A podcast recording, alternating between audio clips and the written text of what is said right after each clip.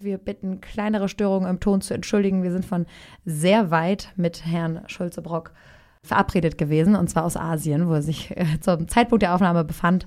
Insofern ab und zu gab es ein paar Störungen der Leitung. Dafür bitten wir um Entschuldigung.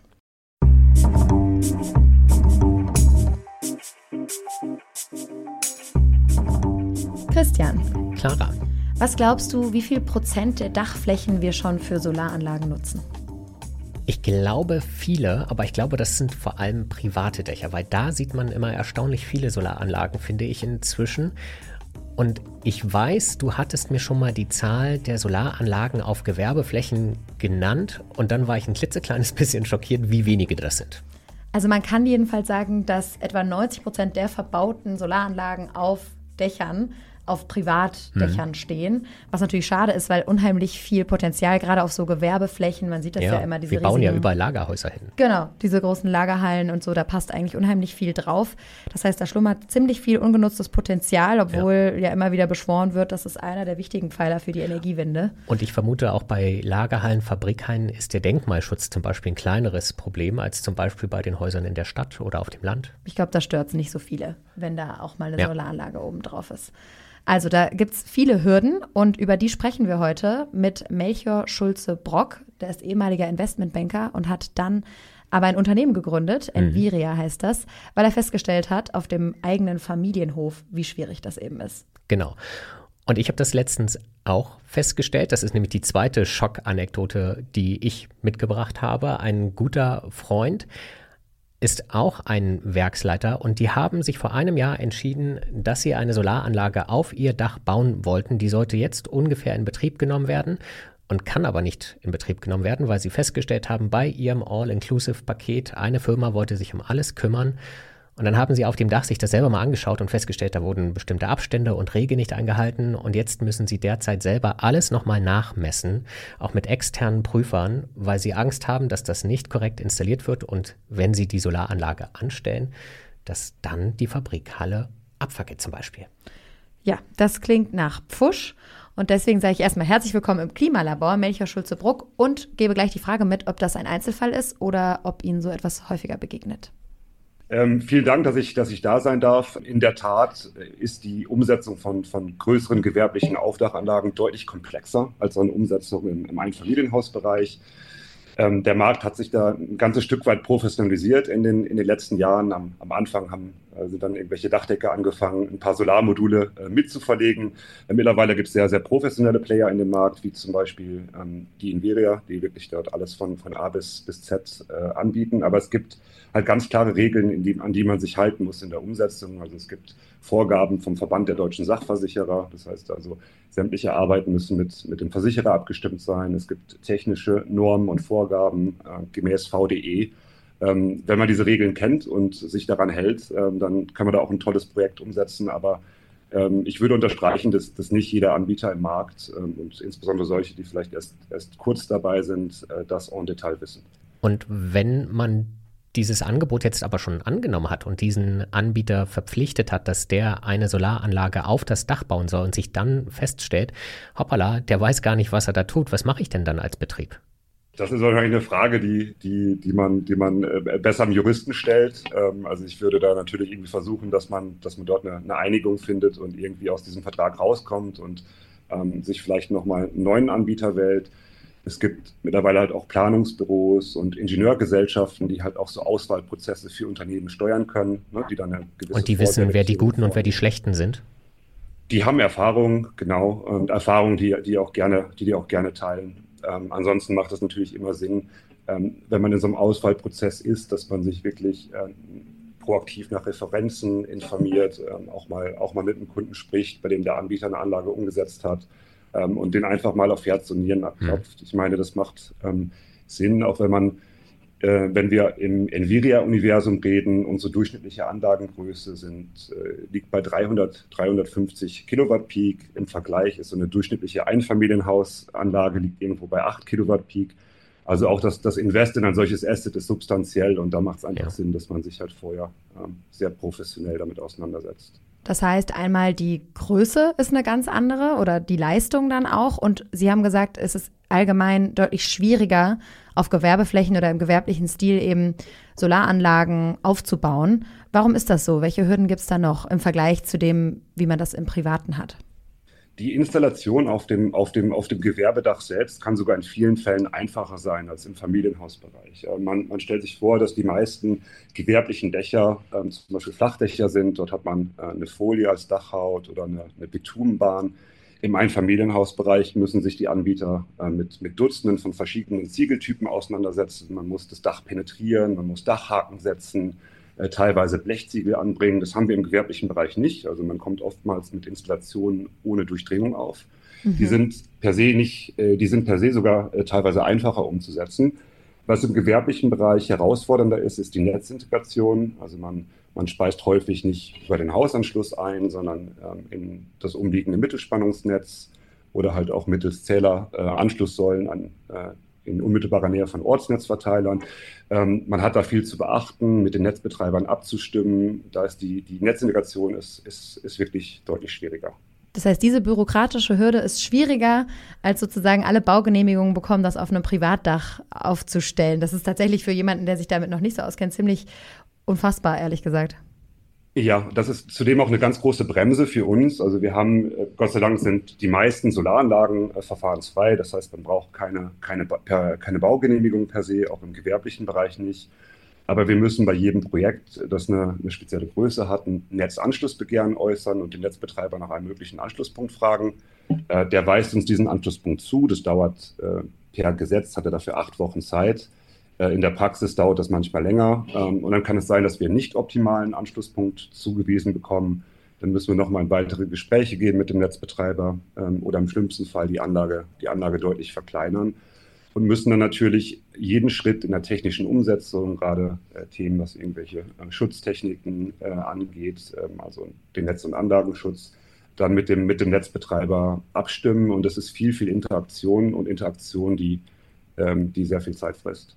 Das heißt, wenn Sie jetzt mal so einen klassischen Fall nehmen von einer großen Lagerhalle, wo jemand sagt, wir hätten hier gerne Solaranlagen drauf, wie lange dauert das, bis Sie die anschließen können und nutzen können? Im besten Fall haben wir eine, eine Netzanschlusszusage halt innerhalb dieser, innerhalb dieser acht Wochen. Ähm, und dann hängt es davon ab, in welche Spannungsebene wir, wir einspeisen dürfen. Dürfen wir auf der Niederspannungsebene einspeisen bei den etwas kleineren gewerblichen Anlagen brauchen wir bei der Envira so drei bis vier Monate bis zur, äh, bis zur Netzanbindung. Und was heißt kleinere Anlagen oder Niederspannungsebene? Können Sie das noch einmal einordnen? Das kann man nicht ganz pauschalisieren, aber im, im Schnitt sind das meistens Anlagen unter, unter 200, 200 Kilowatt Peak. Ähm, alles, was irgendwo über 200 Kilowatt Peak ist, das ist so eine Faustregel, äh, muss dann eher über, über einen Mittelspannungsanschluss äh, eingespeist werden. Und das schaffen Sie in drei bis vier Monaten?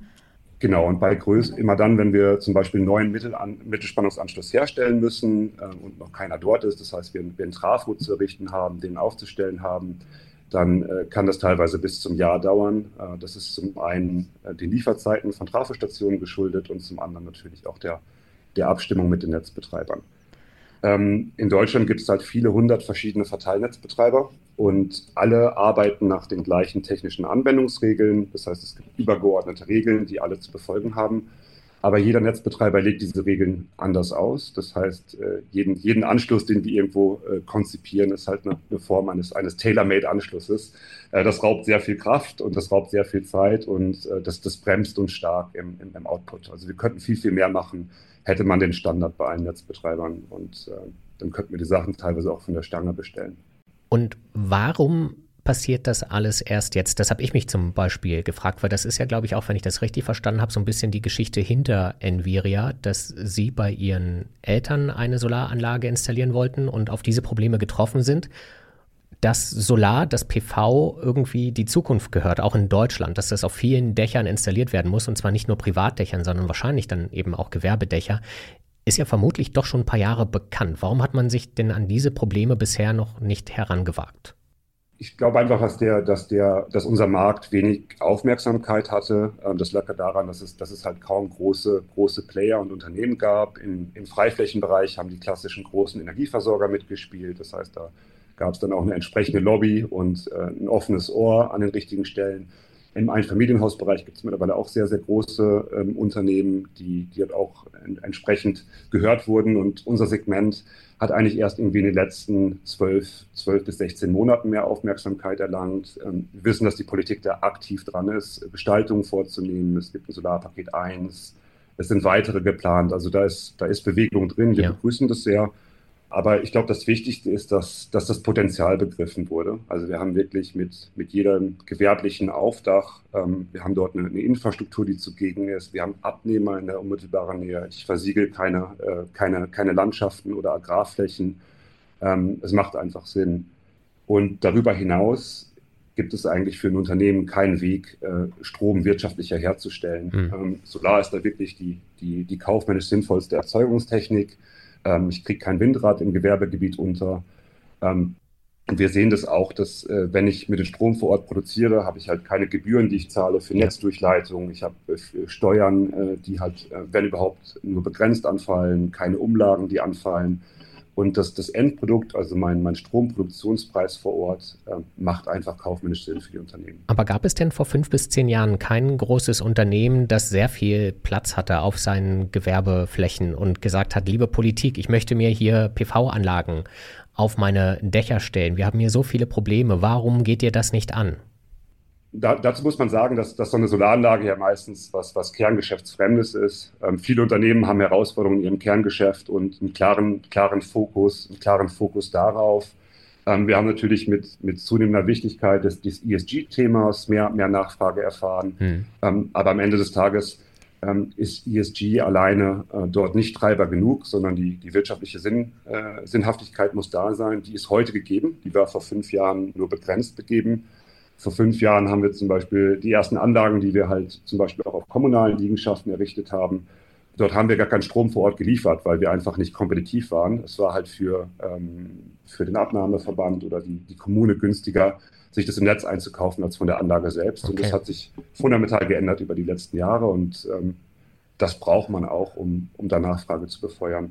Hat sich das denn wirklich schon so geändert, dass sich jetzt auch so die Stromproduktion lohnt? Weil ich bin tatsächlich bei der Recherche auch auf einige Artikel ge äh, gestoßen, unter anderem einen bei heise.de, in dem ein technischer Manager von Hermes zitiert wird, der eben sagt, diese Einspeisung des Stroms, die bringt uns eben nicht genug Geld, ähm, wie sich durch den Energieverbrauch sparen lässt, also indem man seinen eigenen günstig produzierten Strom nutzt. Das heißt, es lohnt sich nicht immer unbedingt direkt finanziell oder hat sich das Ihrer Meinung nach schon gedreht? Ähm, das würde ich nicht unterstreichen. Also auch eine, eine, eine, Einspeisung, eine Einspeisung ins Netz ist, ist, ist profitabel. Es hat natürlich keine, äh, keine, keine Renditen, die irgendwie ein kerngeschäftsfremdes Engagement ähm, rechtfertigen. Aber im, im Kern geht es halt um die, die Mengen, die man halt vor Ort abnehmen kann. Ähm, das, das sind Mengen, die sich, die sich wirklich lohnen. Und der, die Einspeisung sollte halt primär auf den, auf den Überschuss ausgelegt sein, dass man sagt, man hat immer eine Teilmenge, die wird vor Ort verbraucht und, und der Rest entsprechend einge, eingespeist. Und der sozusagen der, der Mix aus beiden äh, baut dann die Wirtschaftlichkeit meines Produktes. Weil wenn man sich das größere Bild sozusagen anschaut, dann muss es ja deutschlandweit darum gehen, diese Flächen zu nutzen, um insgesamt der Stromversorgung was Gutes zu tun sozusagen und da deutlich äh, erneuerbaren Strom nochmal zuzuführen. Da fragt man sich ja wirklich, warum diese Flächen nicht längst auch verpflichtend sozusagen genutzt werden. Also ist das Ihrer Meinung nach eine Option, dass man Gewerbeflächen auch dazu verdonnert und sagt, wenn hier eine Lagerhalle gebaut wird, dann sollte da demnächst auch eine Solaranlage oben drauf stehen? Wir haben ja in ersten Bundesländern äh, solche, solche Regelungen. Wir, wir begrüßen das. Ähm, wir würden es gut finden, wenn, wenn diese Verpflichtung auch mit zukünftigen Sanierungen einhergeht. Das heißt, immer wenn man, wenn man eine Dachsanierung vor Ort vornimmt und eine entsprechende Baustelleneinrichtung schon zugegen hat, dass man, dass man das nutzt und dort halt auch zukünftig Solaranlagen auf solche Flächen errichtet. Ähm, wir begrüßen das ganz stark. Eine weitere Besonderheit, äh, wenn ich das mit dem Einfamilienhausmarkt vergleiche, im Einfamilienhausbereich ist oft so, dass Eigentümer und, und Stromabnehmer personenidentisch sind. Im, Im, Gewerbebereich ist es oft so, dass ich einen gewerblichen Mieter habe, eine, eine, ein produzierendes Gewerbe, was sich einmietet und eine Liegenschaft, die beispielsweise einem großen Immobilienfonds gehört oder ein Immobilienvermögen. Ähm, das heißt, man hat immer dann, wenn man so eine Anlage aufs Dach bringen will, ähm, muss man sich vertraglich mit dem, mit dem Eigentümer auseinandersetzen. Also der Eigentümer ist ultimativ die Vertragspartei der Nvidia oder die Vertragspartei ähm, eines anderen Anbieters. Ähm, man hat dort halt entsprechend dann mehrere Parteien, die man abholen muss. Und einmal den Mieter, der den, der den Strombenefit möchte und der Eigentümer, der, der das zulassen muss. Und die großen Immobilienvermögen, die großen, die großen Fonds bewegen sich jetzt. Ähm, die haben vor zwei, drei Jahren sehr, sehr wenig gemacht, aber da sehen wir eine absolute Kehrtwende gerade. Das Thema ist dort angekommen und ähm, wir haben dort auch erste Projekte mit, mit großen Immobilienfonds umgesetzt bereits.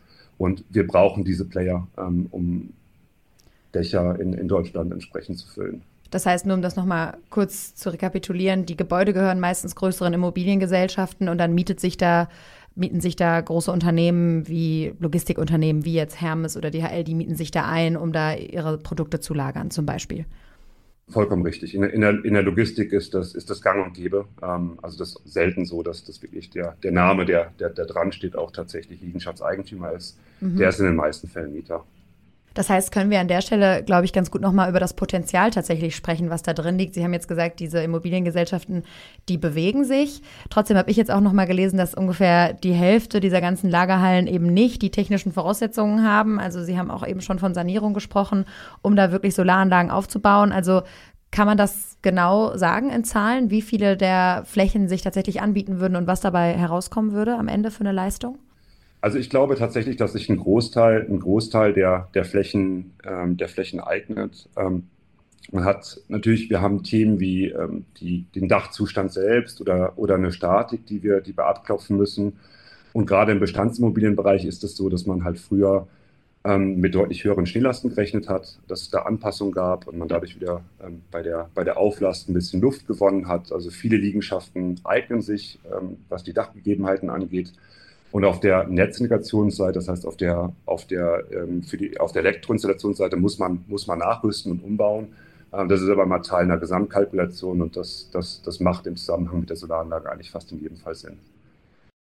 Also wir haben, wir haben, äh, das ist, das ist gar nicht so einfach, da wirklich an tragbare Statistiken zu kommen. Wir wissen aber, dass es in Deutschland 21 Millionen Nichtwohngebäude gibt. Also das ist, ähm, es gibt mehr Nichtwohngebäude als, als Wohngebäude tatsächlich.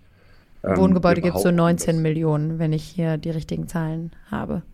Genau, also knapp zwei Millionen, zwei Millionen weniger dann. Und wir sagen, dass so ein Nicht-Wohngebäude im Schnitt sieben bis zehnmal größer ist als ein, als ein Wohngebäude. Hm. Ähm, also das, das, Potenzial ist enorm und, und, sollte, sollte genutzt werden. Wir setzen da an und ähm, haben jetzt eigentlich seit, seit Gründung äh, Ende 2017 haben wir da sehr, sehr viel erreicht. Also wir ähm, machen in diesem Jahr knapp eine Million Quadratmeter an, an Aufdachanlagen. Das ist das, das ausgerufene Ziel. Wir sind auf, äh, auf Track Stand heute ähm, und haben da noch viel, viel mehr vor in den nächsten Jahren. Und kommen Sie damit auf diese Zahl, die stammt auch von Ihnen, dass man am Ende eine Leistung von mehr als 400 Atomkraftwerken, also eine Leistung, die 400 Atomkraftwerken entsprechen würde, tatsächlich auf deutschen Dächern so produzieren könnte? Wir schätzen das Potenzial auf mehrere hundert, hundert Gigawatt an, an, an, möglicher Fläche. Von daher ist diese Analogie mit den, mit den Atomkraftwerken äh, passend. Und wie lange wird es dauern, bis man dieses Potenzial hebt? Was glauben Sie? Also wir sind, wir sind, wir sind schnell und äh, haben auch das Ziel, uns im, im nächsten Jahr äh, knapp, zu, knapp zu verdoppeln. Ähm, also im nächsten Jahr dann schon zwei Millionen Quadratmeter. Genau. Und wir, wir wünschen uns natürlich mehr, mehr Unternehmen, die die, die in unserem Markt vorpreschen. Wir sehen, wir sehen auch Bewegungen und ähm, ich glaube, wenn wir das gemeinsam anpacken, dann, dann bekommt man das sehr schnell hin. Das Gute ist, äh, dass man halt auch gerade bei den größeren Aufdachanlagen irgendwo maximal ein Jahr Zeit hat ähm, oder es ein Jahr dauert, bis man da wirklich am, am Netz ist. Und wenn ich das mit einer Entwicklung einer großen Freifläche vergleiche, in dem großen Freiflächenbereich habe ich teilweise Baugenehmigungsverfahren. Ähm, die mhm. sich auf mehrere Jahre ziehen. Dann habe ich meistens noch ein Umspannwerk, weil ich dann die Hochspannung einspeise, das ich bestellen muss. Das hat zwei bis drei Jahre Lieferzeit. Das heißt, bis wirklich diese Kapazität aus den, aus den großen Parks ans Netz geht, vergehen so viele Jahre. Und da können wir einfach deutlich schneller Abhilfe schaffen. Stehen Sie denn auch in Konkurrenz sozusagen mit den Anbietern, die vor allem Freiflächen oder auch Privathäuser bebauen? Weil tatsächlich spielt ja auf dem Markt nicht nur Baugenehmigung eine Rolle, sondern vor allem auch, dass man an die entsprechenden Paneele und an das technische Material kommt, wo es ja auch immer wieder Mangel Und Mitarbeiter, die hoffentlich und, wissen, was sie tun. Genau, und Fachkräfte.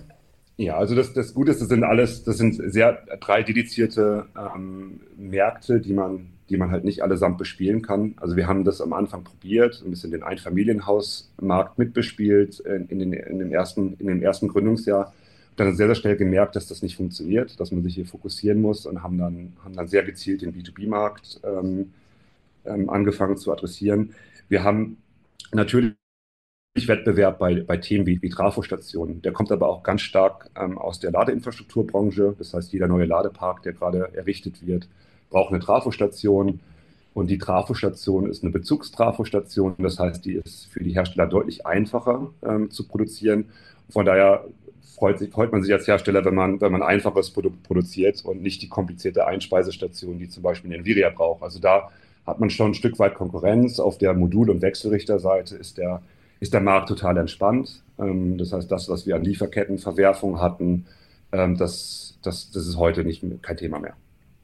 Aber sie kommen, sie bekommen ihre Module ebenfalls fast alle aus China, was ja immer die große Sorge auch auf politischer Ebene ist. Ja, ja, also nahezu, nahezu ausschließlich. Ähm, also alle äh, großen, großen Hersteller, mit denen wir zusammenarbeiten, ähm, auch wenn die teilweise nicht chinesisch sind, haben die alle Werke in, in, in China. Also China ist da wirklich ähm, die, die Nummer eins in dem, in, den, in dem Markt. Und das wird gar nicht, gar nicht so einfach, dort irgendwo andere Kapazität aufzubauen oder ein Stück der Produktion wieder zurück nach Europa zu holen. Wir würden uns freuen und wir begrüßen das. Aber äh, Stand jetzt ist unsere Lieferkette ähm, abhängig von China. Das würde dann aber auch bedeuten, wenn in Europa produziert werden würde, würde es wahrscheinlich einen Ticken teurer werden. Es würde einen Ticken teurer werden. Das ist, das, das, das ist, das ist faktisch so. Ähm, wir haben natürlich, also wir haben, mehrere Unternehmen haben sich dort zusammengetan und haben, haben dort mal ein paar Punkte adressiert, die für uns wichtig wären, um ähm, damit eine Produktion in Europa gelingen würde und, und wir das auch mhm. kaufen würde. Aber es ist, ist, glaube ich, eine Mammutsaufgabe, äh, da ansässig zu werden. Wir, wir schauen uns gerade sporadisch halt auch in, in Indien um, also in, in, in ja. potenziellen anderen Liefermärkten, einfach um, um uns für ein Szenario, ein potenzielles Sanktionsszenario, was hoffentlich nicht kommt, aber in irgendeiner Form da, da halt maximal vorzubereiten. Ja, Indien scheint sich da ja tatsächlich auch in Stellung zu bringen. Da war ja auch der Bundeswirtschaftsminister erst vor kurzem und hat nochmal versucht, auch eine mögliche Produktion von Solarpanelen auch aus deutscher Sicht zu unterstützen. Wie fühlen Sie sich denn sonst politisch unterstützt? Sie haben es ganz am Anfang unseres Gesprächs schon mal angeklungen, dass es eben Solarpaket 1 und 2 jetzt schon gibt und dass da bereits einige Vereinfachungen geplant sind. Ist es damit für Sie getan? Haben Sie jetzt die berühmten Rahmenbedingungen, die Sie brauchen, um dann eben an den Start zu gehen? Ich glaube, das ist ein guter erster Schritt. Ähm, in, in ein guter zweiter Schritt ist halt einfach irgendwo diese Netzbetreiberlandschaft in irgendeiner Form dazu aufzufordern, zu, zu digitalisieren, zu standardisieren, um, um deutlich schneller zu werden. Das ist im Moment sehr bürokratisch, ähm, sehr analog. Ähm, das ist ein Thema, mhm. was, wir, was wir uns wirklich wünschen, dass man, mhm. dass man das angeht. Wie viele Ordner füllen Sie so jede Woche mit Formularen? Das ist ja bei den äh, Windanlagenbauern immer so die, die Maßeinheit. ja, wir, wir bekommen die, die Netzzusagen teilweise wirklich post, postalisch, was, was, was schade ist. Also wir, wir digitalisieren das und, und haben eigentlich digitale, digitale Akten, die wir, die wir führen, aber nichtsdestotrotz haben wir da, ähm, haben wir da schon einige Briefe, die jede Woche eintrudeln. Okay, aber es stapelt sich dann bei Ihnen nicht. Ja, doch, das, also bei, bei mir nicht. Ich bin, ich bin da Gott sei Dank ein Stück weiter von weg, aber äh, die Kollegen, die ähm, sozusagen die Interaktion mit den Netzbetreibern haben, die, bei denen starten sich das schon mehr. Und da würden Sie sagen, wenn diese Digitalisierung da ist, ist es ja tatsächlich auch noch so eine Mammutaufgabe, wie Sie vorhin so schön gesagt haben, ähm, die ja für fast alle Bereiche gilt.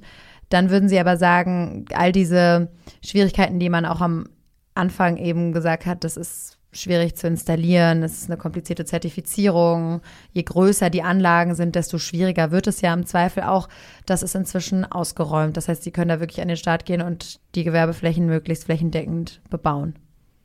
Ja, auch die, das, das, was in puncto Zertifizierung geändert äh, wurde, hilft uns sehr bei kleineren, bei kleineren gewerblichen Anlagen. Also wir gehen davon aus, dass wir da dadurch deutlich mehr, deutlich mehr Speed bekommen. Aber am Ende des Tages sind es die, die Netzbetreiberprozesse per se, auch so eine äh, Netzanfrage, in dem wir halt einen Verteilpunkt zugewiesen bekommen oder einen Einspeisepunkt. Das muss auf Knopfdruck äh, funktionieren. Äh, so ein Netzberechner beim Netzbetreiber macht auch nichts anderes um, und, und tippt unsere Daten in irgendeine Software ein, die das dann berechnet. Und das könnte man halt komplett digitalisieren, sodass man wirklich mit einer Anfrage automatisch ein, ein Ergebnis bekommt, das haltbar ist. Was waren denn da die größten Schwierigkeiten bei der Zertifizierung?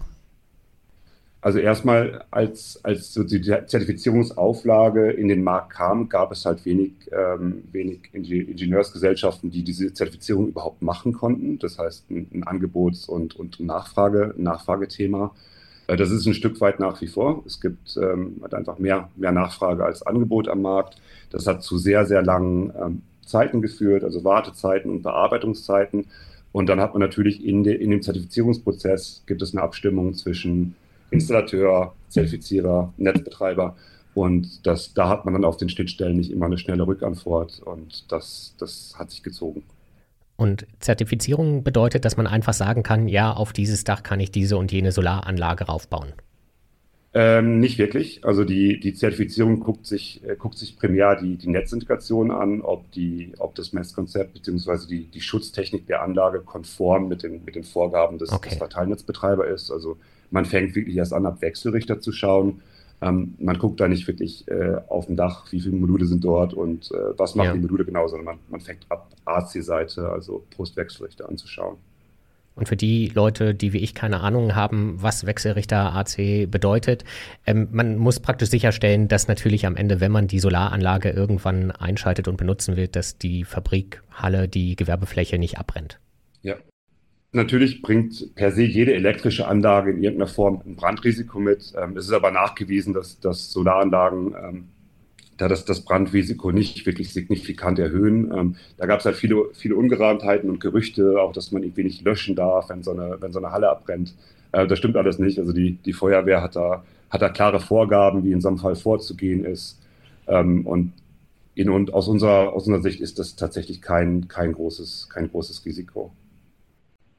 Und wenn wir nochmal darauf schauen, Sie haben gesagt, Sie sind ein B2B-Geschäft, also Business to Business. Das heißt, Sie müssen andere Unternehmen im Grunde ja davon überzeugen, sich eine Solarpaneele oder Solaranlage aufs Dach zu stellen.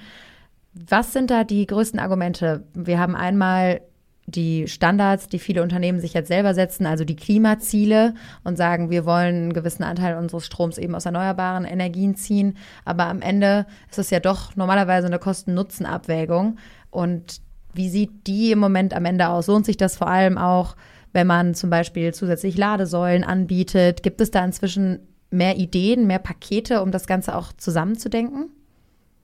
Also wir, wir leisten viel Aufklärungsarbeit bei den, bei den Unternehmen selbst und wir geben Unternehmen halt verschiedenste Optionen, wie man so ein, so ein Dach ausstatten kann. Das Unternehmen kann sich von der Nvidia eine, eine schlüsselfertige Anlage kaufen, ähm, die auch selbst betreiben als Alternative dazu kann man auch eine Anlage von uns mieten oder uns einfach nur die, die Dachfläche zur Verfügung äh, stellen. Also wir, wir geben den Unternehmen die Möglichkeit, halt ganz, ganz tief einzusteigen in die Wertschöpfung oder ähm, alles von uns machen zu lassen. Und es ist schon so, dass der, der Strom, den, den ich dann irgendwo vor Ort produziere, das hängt von, von den Größen ab, von Einstrahlungswerten, von, von den Investitionskosten per se, den produziere ich irgendwo zwischen 9 und 13, 14, 15 Cent. Ähm, und das ist, das, das macht, das macht Sinn ähm, im Vergleich zu halt Netzbezugstarifen, die äh, in vielen Fällen deutlich jenseits der, der 20 ähm, oder teilweise auch 30, 30 Cent liegen. Das heißt, man hat signifikante Ersparungen. Und dann habe ich natürlich das Thema, dass das auf meine, meine ESG-Strategie einzahlt. Ich habe CO2-Einsparungen. Wir sehen das auch öfters, dass dass das von, ähm, von, von Kunden gewertschätzt wird, gewertschätzt wird, dass wirklich Kunden sich ihre Vorlieferanten anschauen und sagen, was tut ihr denn so? Und da ist eine, eine, eine Solaranlage halt, erfüllt ziemlich viel des, des E's in dem ESG. Und würden Sie sagen, das ist für Unternehmen inzwischen auch ein entscheidendes Argument? Also hat sich da die Herangehensweise geändert, weil wir haben ja auch am Anfang besprochen, wie spät man jetzt eigentlich erst damit ankommt, wenn man sich anschaut, dass wir das jetzt schon seit wirklich vielen Jahren wissen. Ähm, und dass bisher anscheinend viele gesagt haben, ach nö, brauche ich nicht.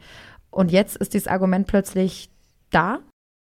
Ja, die, was, was natürlich passiert ist in den letzten Jahren, ist, dass die, dass die Errichtungskosten, also die relativen Errichtungskosten der, ähm, der Solaranlagen günstiger geworden sind und dadurch, dass das Produkt per se lohnenswerter ist.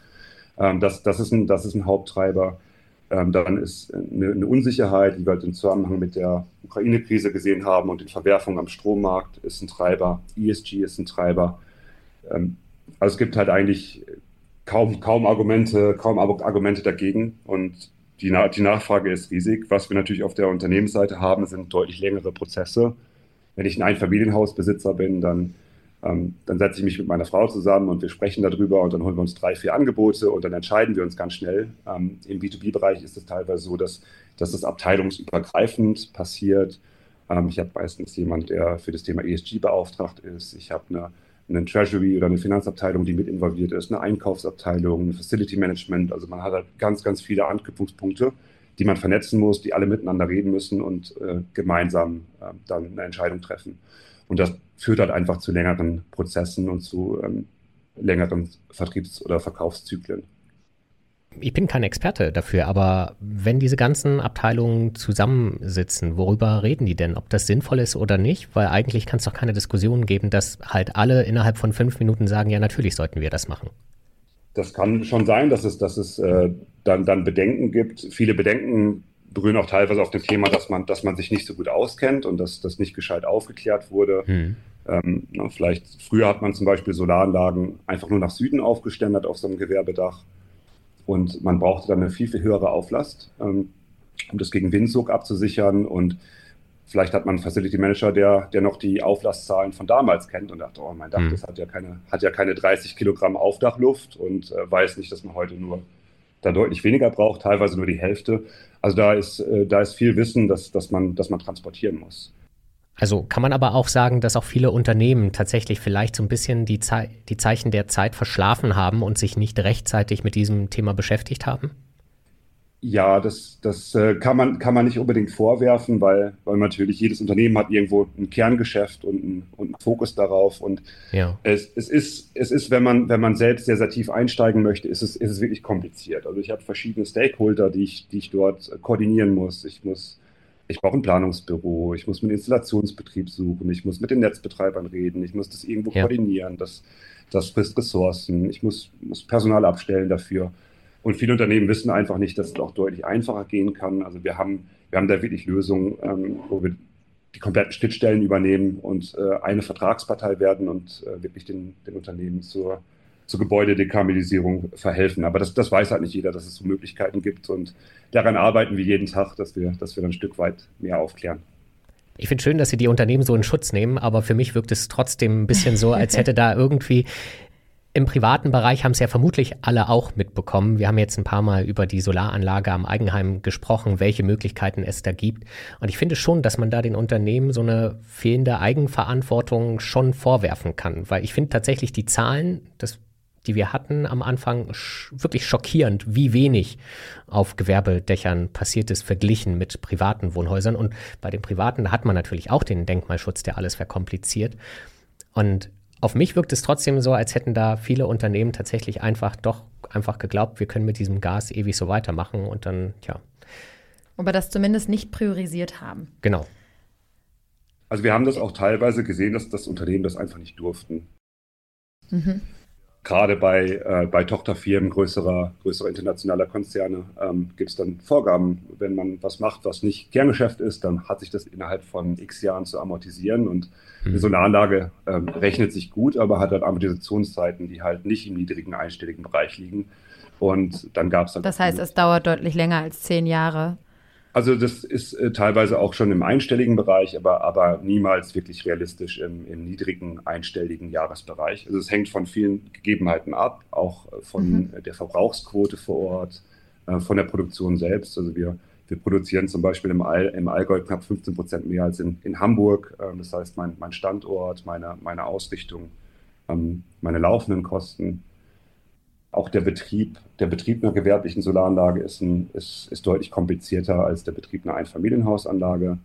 Ähm, man hat Strommengen, die im Überschuss vermarktet werden müssen bei größeren Anlagen. Ähm, man hat Regulatorik, die es zu beachten gilt. Äh, wenn doch Mieterbelieferungen stattfinden, hat man Zollmeldungen, die man, die man entsprechend machen muss. Es gibt Unternehmen wie wir, die das halt alles abbilden, aber wenn ich da selbst tief einsteige, dann ist es ist, ist das nicht so easy.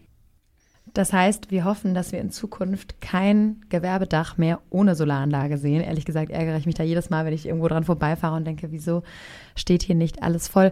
Einen Begriff wollte ich noch kurz erklären, weil er sehr häufig gefallen ist und ich auch immer noch mal nachgucken muss. Und zwar ESG haben Sie ein paar Mal erwähnt. Das ist bei vielen Unternehmen inzwischen eben Teil der Strategie und steht für Environmental, Social and Governance, also Umwelt, Soziales und Unternehmensführung und gilt so ein bisschen, es ist kein reguliertes Zertifikat, da kann man auch lange drüber streiten, aber es ist eben. Gute Unternehmensführung. Genau, häufig inzwischen auch verlangt bei gewissen Investments. Ähm, Sie könnten das wahrscheinlich noch viel besser erklären, aber ich finde, das ist immer noch mal ganz gut zu wissen, worum es da eigentlich geht, weil es wird sehr häufig über diese ESG-Kriterien gesprochen und ähm, dann immer wieder gut zu wissen. Herr Melchior Schulze-Brock, vielen Dank, dass Sie da waren. Gerne. Dankeschön. Auch ich sage vielen Dank und wie immer gibt es jede Folge des Klimalabors überall da, wo ihr gerne Podcasts hört. Bei Apple, Spotify, Amazon Music und natürlich auch bei uns in der NTV-App und bei RTL Plus. Alle Interviews kann man sich auch nochmal durchlesen bei uns auf NTV-App und auch bei uns auf ntv.de und Fragen und Anregungen und Kritik jederzeit immer an podcasts.ntv.de. Ciao und bis zum nächsten Mal. Tschüss.